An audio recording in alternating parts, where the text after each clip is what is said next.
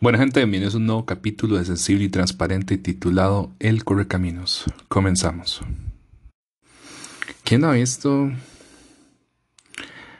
El Correcaminos y el Coyote? Bueno, si eres de, de, una nueva generación puede ser que no lo hayas visto, pero en mi época, es decir, por ahí de los 2000, por allá, cuando tenía un poquito más de edad, veamos una serie eh, de Warner Bros. que se llamaba El el caminos y el coyote. Y lo gracioso de esta serie es que es siempre un animado de, de coyote haciendo un montón de planos para ver cómo se come el bendito correcaminos. y me causa gracia porque el correcaminos va hiper veloz por todo el camino y el coyote nunca logra atraparlo. Pero si aplicáramos esta caricatura a la vida actual, a nosotros nos pasa lo que nos, le pasa al coyote. En, en el hoy vivimos constantemente corriendo. Vivimos con pensamientos acelerados todo el tiempo. Y el problema de estos pensamientos acelerados es que nuestra mente va como si fuera un automóvil a 180 kilómetros por hora, sin darse cuenta que puede ser que a los 100 metros pueda chocar con algo más. Cuando yo me di cuenta que pensaba rápidamente las cosas y pensaba y llenaba mi mente de tantas cosas posibles y no posibles, empecé a descubrir qué podía hacer lo que había en mi vida. Y encontré un síndrome. Se llama el síndrome del pensamiento acelerado. Para quienes no saben qué es el síndrome de pensamiento acelerado, el síndrome, eh, valga la redundancia, provoca que la mente se encuentre repleta de pensamiento durante todo el tiempo, desde que uno se levanta. Y estos pensamientos lo, que provocan en nosotros es que nos, dificulte concentrarnos.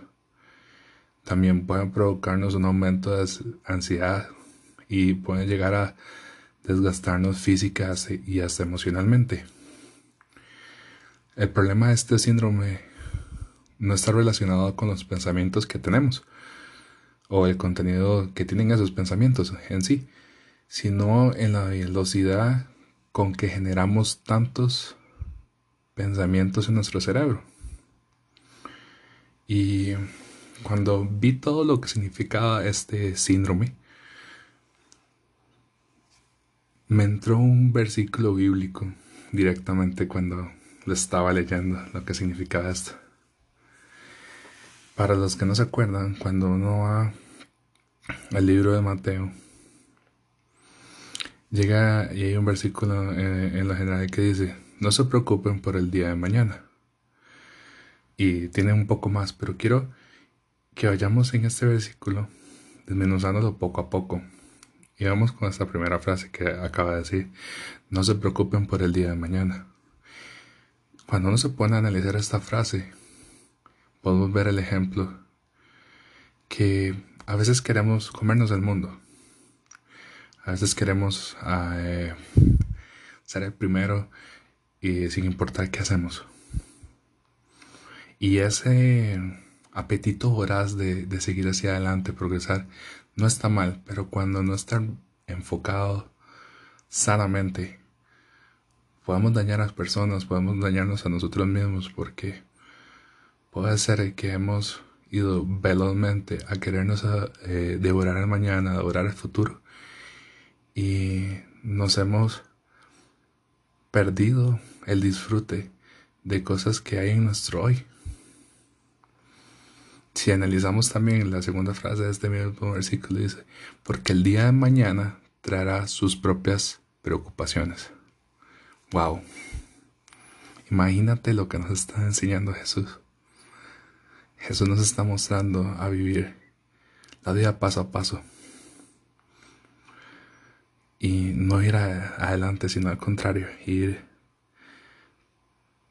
proceso sobre proceso, pasito a pasito, sin caerse o tropezarse por ir velozmente en la vida. Pero la tercera frase es la que más me huele a la jupa, porque ella describe los problemas del día de hoy son suficientes por hoy.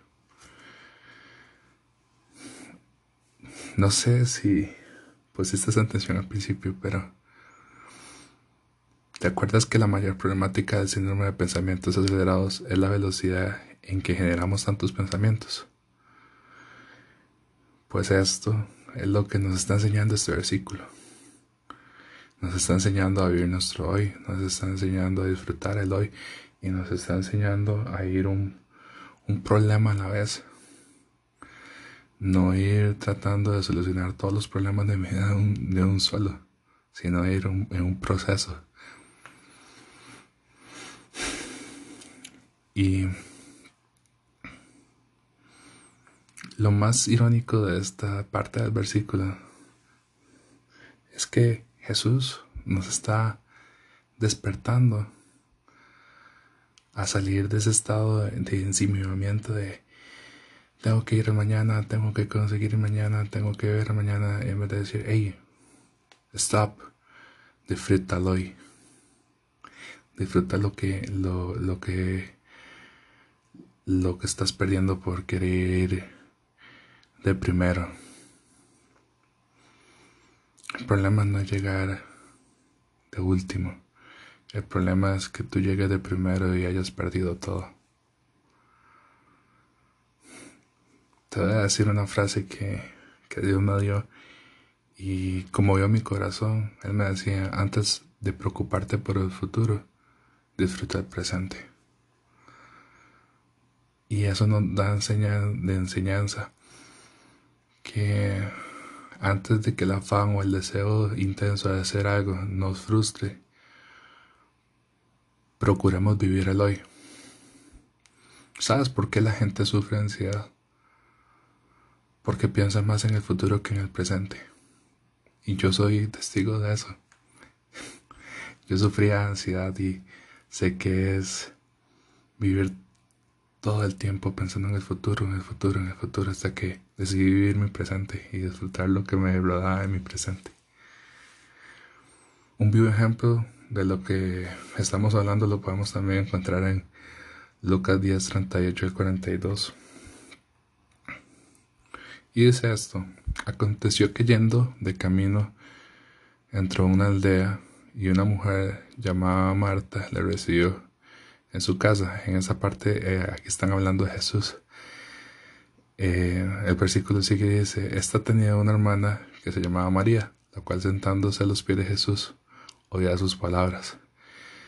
Pero Marta se preocupaba con muchos quehaceres y acercándole dijo al Señor, no te ¿No te da cuidado que mi hermana me deje servir sola? Dile pues que me ayude.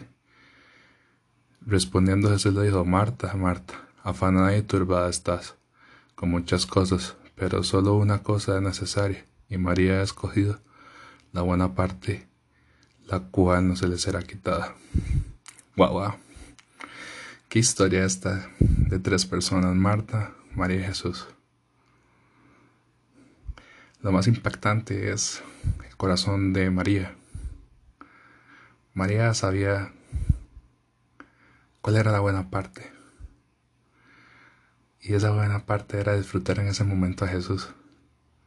Pero puede ser que en tu vida sea disfrutar el momento con tu familia, el momento con tus hermanos, con tu novia, el momento que estás pasando. Y dejar de pensar por un momento en el futuro. El futuro lo vas a poder construir cuando hayas primero construido tu presente. Pero la segunda persona que me impacta más es Marta. Cuarto, ¿Cuántos no hemos sido Marta? Personas afanadas por el, por el mañana, personas afanadas por el qué pasará, cómo voy a conseguir esto, cómo va a pasar eso. Y se nos olvida que Dios está en control de nuestra vida y que Él nos dará la salida y la puerta de nuestra victoria. Entonces, sé como María. Disfruta paso a paso la vida y no corras como si fueras en una maratón. Espero que te haya gustado este episodio, que haya marcado tu vida y que haya tocado totalmente tu corazón. Nos escuchamos en otro momento. Bendiciones.